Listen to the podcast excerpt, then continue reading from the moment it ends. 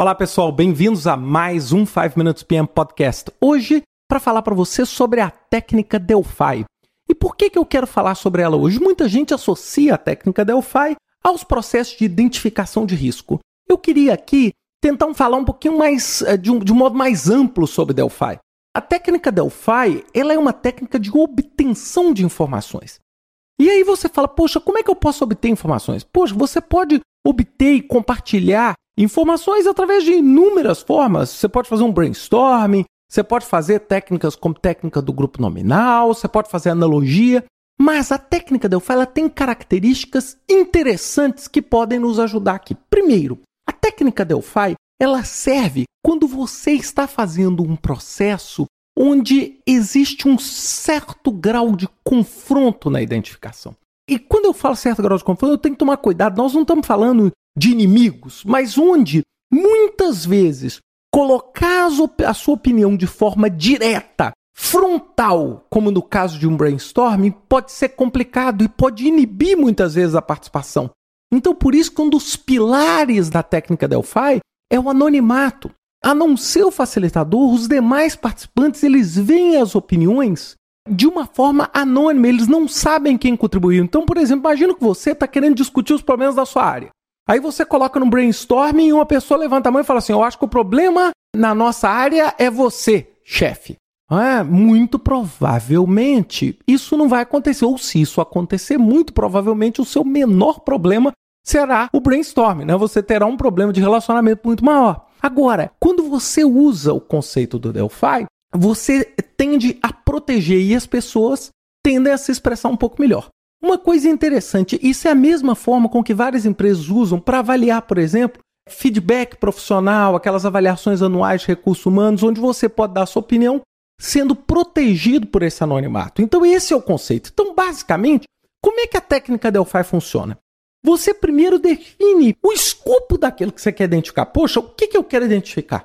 É porque senão a discussão fica muito ampla. Você define e seleciona um facilitador, a pessoa que vai compilar as informações. Você elabora um roteiro ou um questionário. Pode ser que na primeira rodada esse questionário seja mais aberto e a partir das outras rodadas você vai se tornando mais específico. Então você elabora um roteiro, um questionário. Você define quem vão ser os entrevistados, seja, qual é o grupo que irá fornecer essa informação. Então esse grupo podem ser, por exemplo, empresas concorrentes, esse grupo pode ser áreas diferentes da organização. Esse grupo pode ser diferentes especialistas. Então eu defino essa lista e distribuo esse questionário. Essas pessoas vão responder esse questionário e vão me retornar esse questionário. Imediatamente, o que, que eu vou fazer? Eu vou compilar. E aí tem um segredo importante. Eu preciso compilar de uma forma a assegurar o anonimato sem descaracterizar o comentário. Então, esse é um grande desafio. Por quê? Porque se você colocar alguma coisa no comentário que identifique a outra parte, você vai ter dificuldade, porque o ideal é que as pessoas nem saibam quem são os outros entrevistados. Para exatamente você ter um processo mais isento e mais livre. A partir do momento que esse resultado é compilado, o que, que você faz? Você redistribui isso para as pessoas que responderam, colocando a resposta dele e a resposta dos demais de tal forma que a pessoa possa o quê? Reavaliar a sua opção. Ela possa reconsiderar, mudar de ideia, adicionar. E você vai fazendo esse processo de compilar, distribuir, rever, analisar, compilar, distribuir, rever, analisar, N vezes. Você vai até que você obtenha um certo grau de consenso. Consenso não é 100%. Consenso é quando você acha que não adianta explorar mais uma rodada que as respostas vão ser realmente aquelas respostas constantes ali. As pessoas não são mais capazes de mudar de opinião, as pessoas não são capazes de confrontar com novas ideias, e aí você vai fazer o quê? Você vai fazer a sua análise final e compilar o resultado. É uma grande vantagem. É um processo rico, é um processo razoavelmente controlado. A grande desvantagem toma tempo. Não é um processo que você consegue fazer rápido.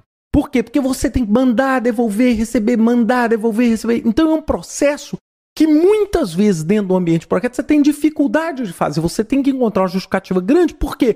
Porque uma das coisas mais críticas que você tem dentro do ambiente de projeto é tempo.